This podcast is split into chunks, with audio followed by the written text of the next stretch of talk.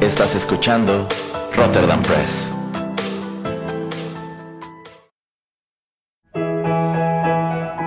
Rotterdam Press presenta Arena Rocky Metal.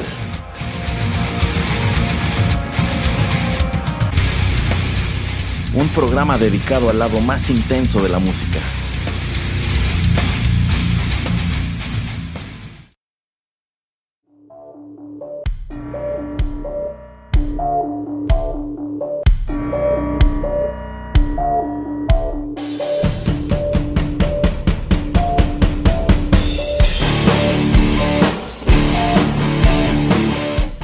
Hola, ¿qué tal amigos? Bienvenidos a la emisión número 45 de Arena, el lado más intenso de la música. Los saluda Juanito Pereira a través de los micrófonos de Rotterdam Press. Bueno, pues en esta ocasión tomé prestado por un momento el programa que generalmente conduce el señor Erasmo para traerles música de Tears for Fears. Y bueno, estos van a ser covers que están un poco más metaleros, un poco más al rock y tomé la inspiración de cuando Erasmo en el episodio número 34 hace lo mismo pero con melodías de, Britney Spears. Y bueno también las razones por las cuales escogí a Tears for Fears se las voy a decir un poco más adelante en el programa. Así es que por qué no vamos con la primera canción y ya regresamos a platicar un poco acerca de esta banda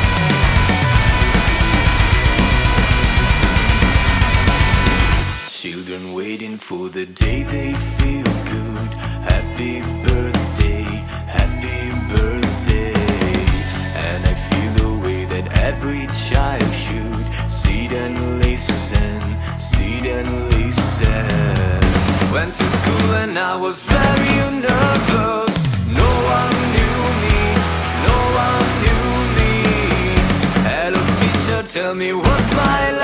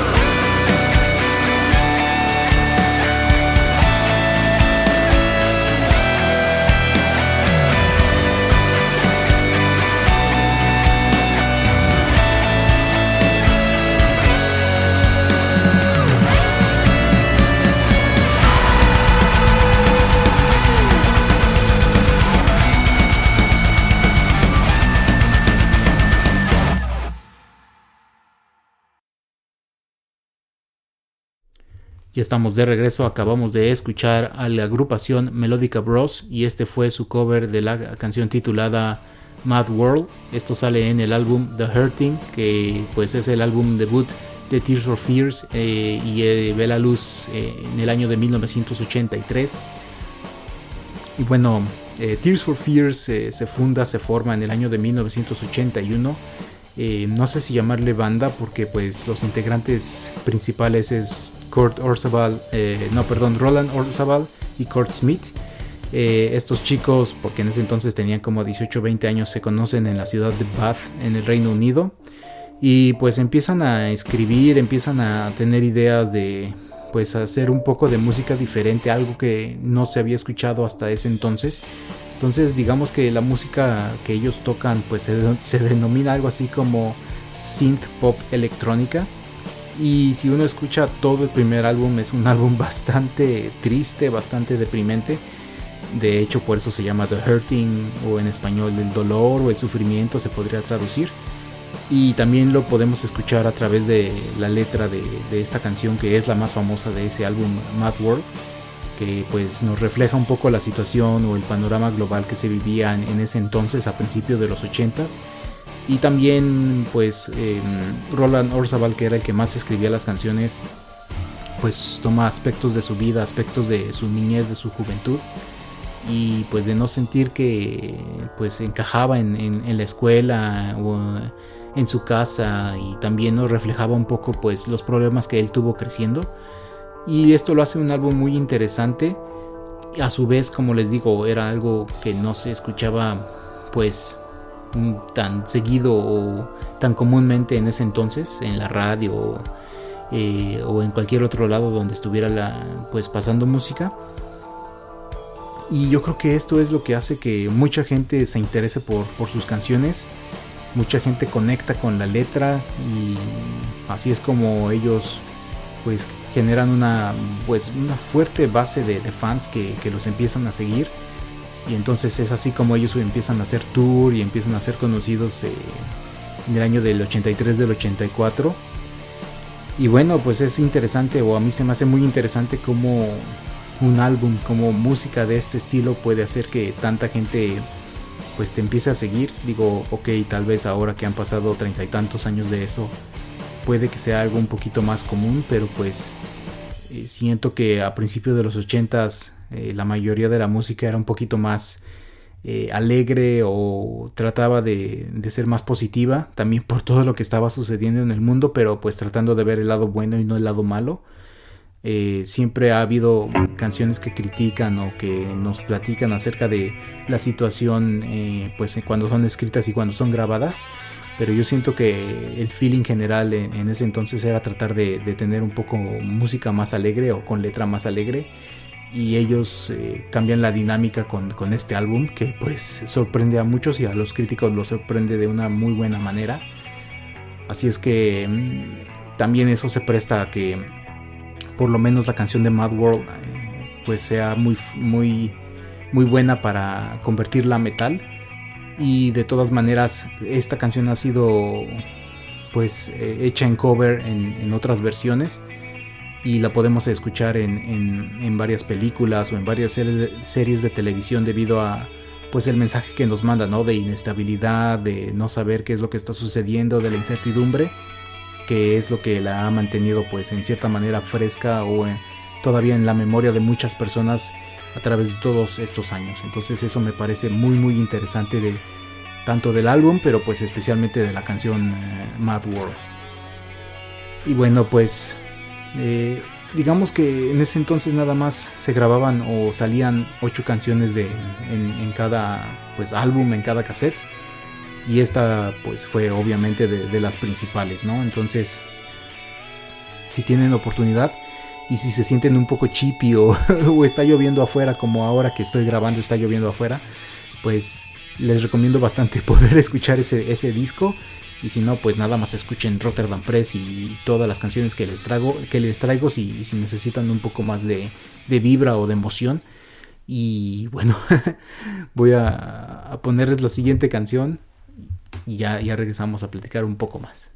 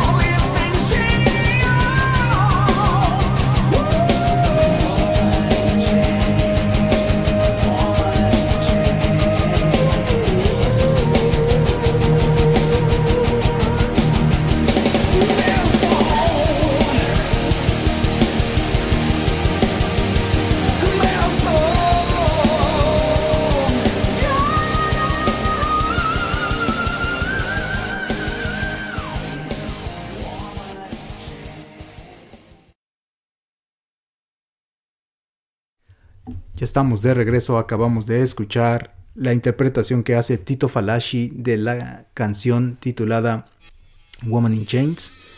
Eh, Woman in Chains eh, sale en el álbum de 1989 The Seeds of Love, que es el tercer álbum de esta agrupación. Y bueno, pues a mí me gusta este cover mucho porque pues Tito Falashi pues le da su propio spin a una canción que es muy icónica muy icónica por la voz femenina que se escucha que es de Oleta Adams. Y de hecho también en, la, canción original en batería está Phil Collins, Phil Collins que venía de, Genesis.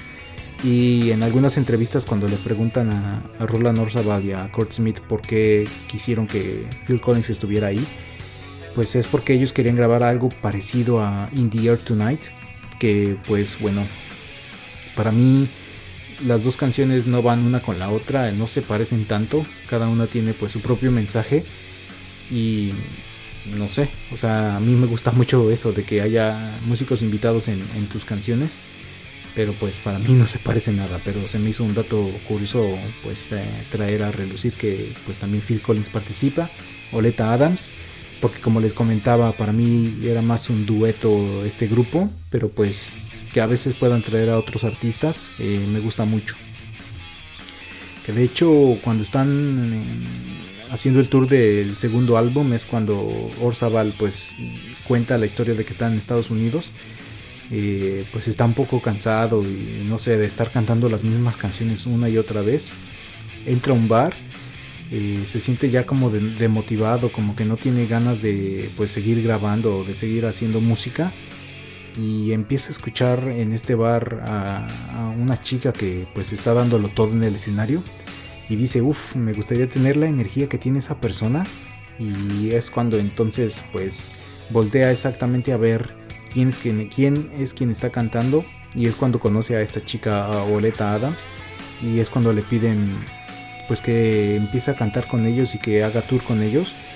Eh, muchas canciones que pues son en B-side, en el lado B de los álbumes es ella que las canta. De hecho, pues al principio Woman in Chains pues no era una de las canciones principales y yo creo que pues se fue haciendo famosa por lo mismo de que Oleta antes de que saliera eh, Tears for Fears como grupo a cantar en el escenario, ella pues empezaba con esta canción y con otras eh, que también eran consideradas canciones B.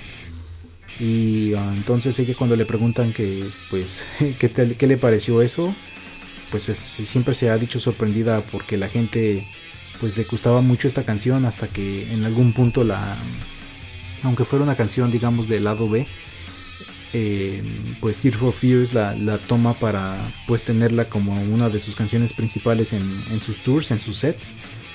Y esto es lo que pues en ese entonces la hace famosa como pues por unos años, ¿no? Digo, no es que esta chica, señora, sea muy famosa hoy en día, pero pues esto fue lo que, lo que la hizo pues alcanzar el estrellato por algunos años.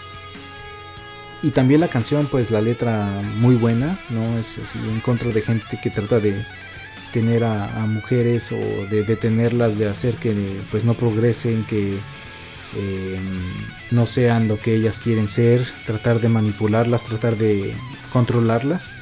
Que eso también en cierta manera y con ciertos movimientos feministas que vemos hoy en día, pues todavía se mantiene la letra muy actual, muy fresca. Y como les decía con la, con la canción anterior de Mad World, pues son canciones que se mantienen. Y eso es algo que también eh, resalta o que a mí me parece algo importante de describir acerca de las canciones de Tears for Fears, o al menos acerca de estas dos, y yo creo que de alguna otra que les traigo. Entonces también por eso era una de las razones por las que les traía estas canciones, ¿no? Así es que bueno, eh, vamos con otra y, ya regresamos.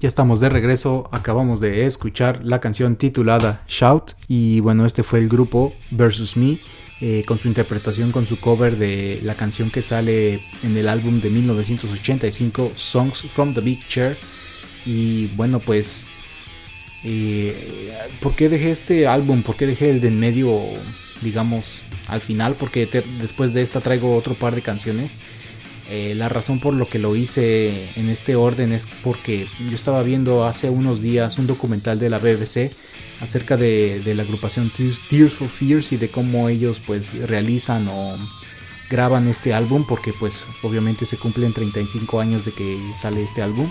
Me pareció algo muy interesante, muy chido la manera en que te lo explican porque también traen a productores, a mezcladores, a gente que era crítica de música en ese entonces y pues nos platican más o menos cada una de las canciones, cómo fue surgiendo, cómo la fueron escribiendo, eh, el proceso.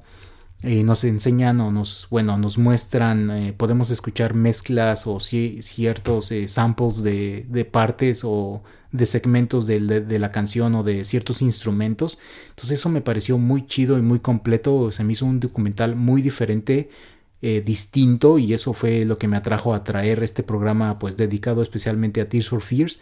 Entonces si querían la razón por la cual están escuchando esta música pues ahora ya la saben. Eh, no sé exactamente dónde pueden encontrar ese documental. Yo creo que tal vez hasta en YouTube está algún, en algún clip eh, medio pirateado o si no en algún otro servicio de streaming tal vez esté pero pues se me hizo muy, muy chido y a mí siempre me han gustado los documentales que te explican o que exploran un poco más la música eh, y cómo fue que hicieron los álbumes, ¿no? Pero bueno, eh, hablando un poco acerca de Shout, pues una canción otra vez como de protesta, como de no guardarte lo que sientes dentro, de tratar de pues decir o de expresar lo que pues en verdad sientes, lo que en verdad piensas y a mí me gusta también eso, eh, también es reminiscente como les decía acerca del primer álbum donde eh, Orzabal, que es el que les decía más escribe, pues nos describe un poco, nos enseña un poco qué era de su vida anterior y qué es lo que él pues siempre ha querido hacer de su vida y es una canción muy sencilla, ¿no? O sea, la letra mm, se repite mucho, es, mm, no es así tan complicada, pero va al punto. Y esto también pues lo convierte en un himno, en un canto de muchas personas en ese entonces, eh, hasta como de protesta. Entonces, como les digo, canciones que, se pueden mantener por, durante tantos años por lo mismo de la letra y es por eso que también me atrajo. Eh, esta versión eh, de esta agrupación a mí me, gusta mucho de Versus Me. Eh, también la hacen suya. Les iba a traer de un cover de, un grupo más, famosillo, más, famosillo, pero pues dije, nada, esta canción me gusta más cómo se escucha con este cover y por eso es que pues decidí hacerlo, ¿no?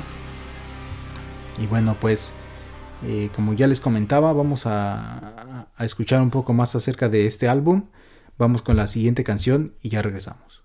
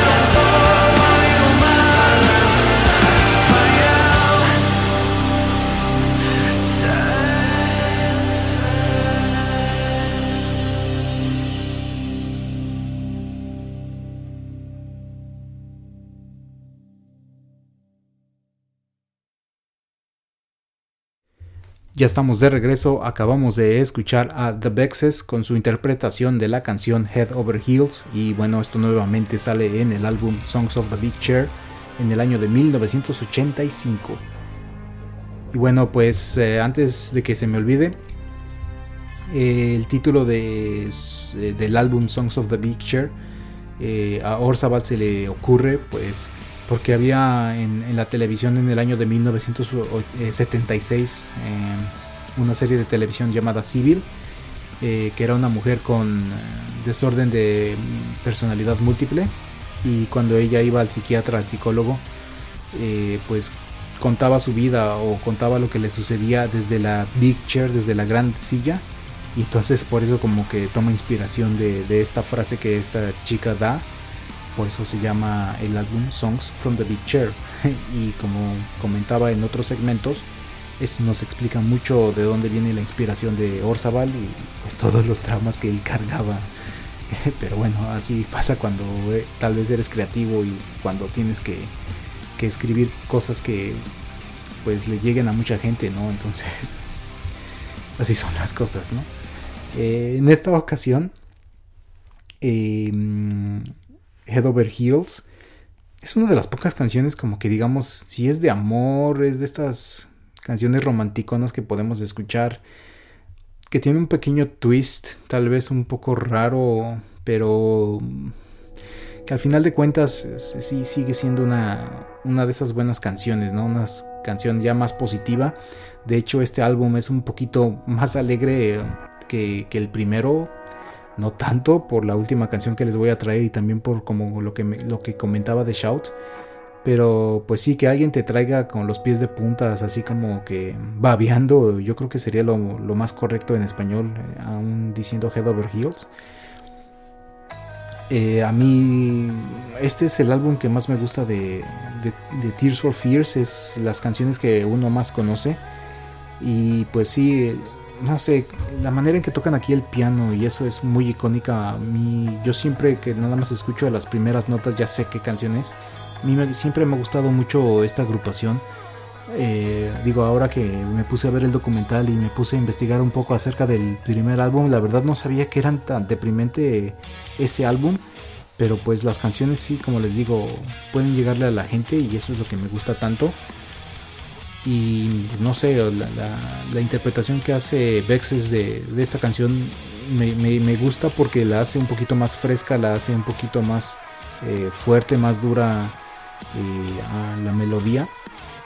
Que pues no están para saberlo, pero sí la he escuchado pues cada, cada día una o dos veces porque se me hace un, muy buen cover de, de esta canción. Pero bueno. Eh, vamos, creo que sí, vamos ya con lo que es la, última canción de, de, este programa especial y pues obviamente no podía traer un programa de Tears for Fears sin traer esta canción que vamos a escuchar a continuación.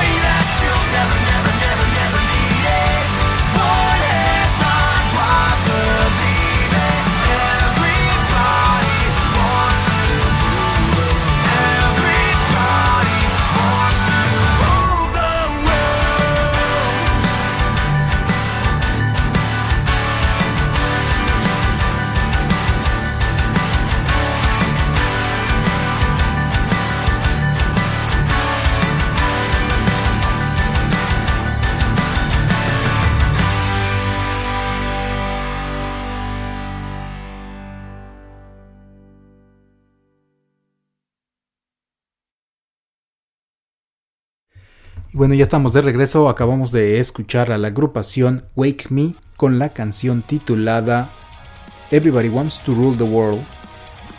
Nuevamente del álbum eh, Songs from the Big Chair del año 1985.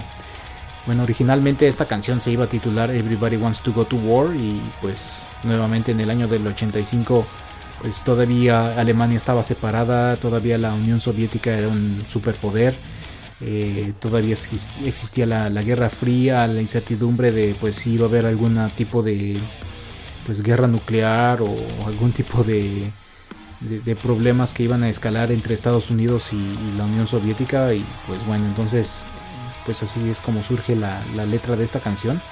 Obviamente es de esas canciones que a estos grupos pues no les gustan mucho porque pues obvio es la canción que más se conoce de ellos. Em,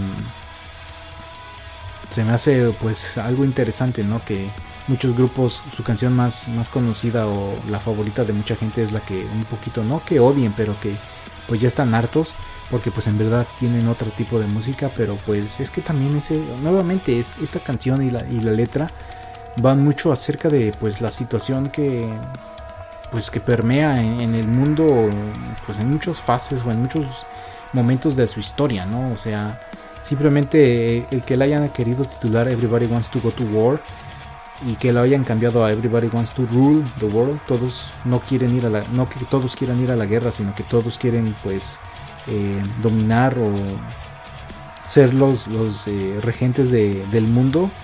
Eh, pues es algo muy interesante y, algo, una decisión muy bien hecha porque pues hay políticos que simplemente se la pasan manipulando y que no necesitan guerra, que no necesitan enseñar músculo pues para apoderarse de, pues de, los gobiernos, para pues ser la persona principal de, de un país Obviamente es la manera más sencilla, la manera más fácil que tengas al ejército o a gente eh, levantándose en armas pues para que tú tomes el control. Pero también cuando llegas a ese control pues ya vemos a varios dictadores que pues tratan de mantener ese poder porque pues el poder corrompe.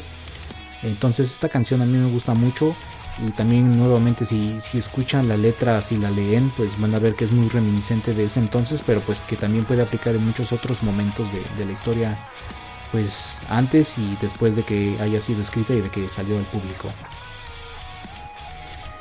Y bueno, pues eh, no, tengo mucho más que decirles acerca de, todo este eh, de todo este grupo o de todos sus álbums. De hecho, después de, Seeds of Love que sale en 1989, eh, Kurt Smith decide pues dar un paso atrás eh, a un lado, perdón, a, un costado, porque pues obviamente es difícil que dos personas cantando y haciendo tour tan constantemente pues se lleven tan bien. De hecho creo que sale uno o dos discos después todavía Tears for Fears solamente con Orzabal. Pero pues de hecho de ahí creo que nada más hay una canción que me gusta y que es conocida.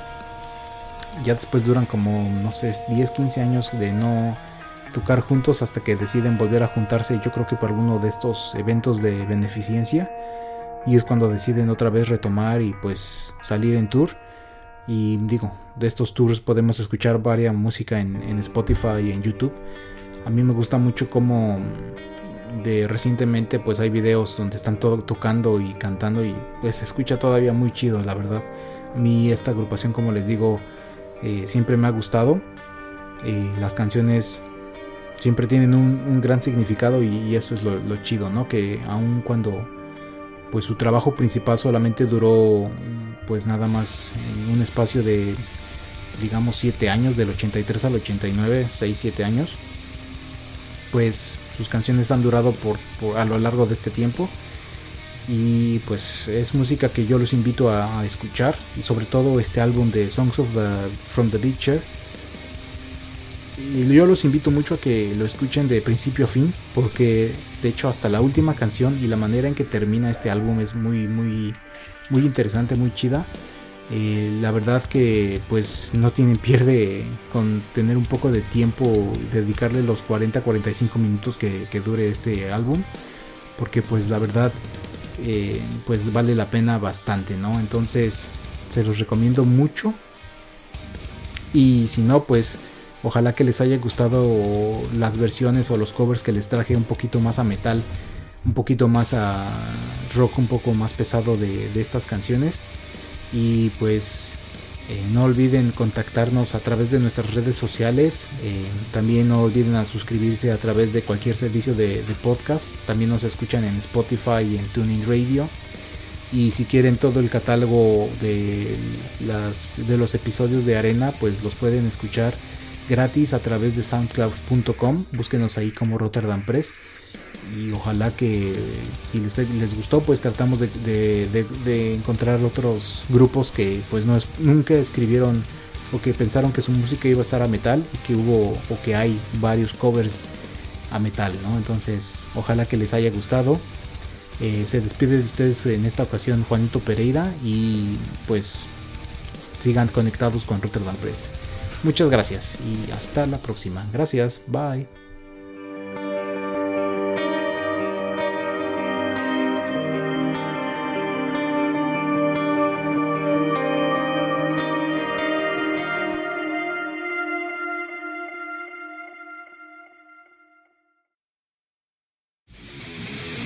Esto fue Arena.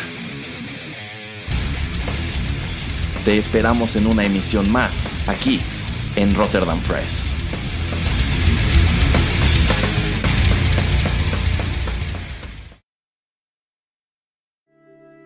Estás escuchando Rotterdam Press, radio como hecha en casa.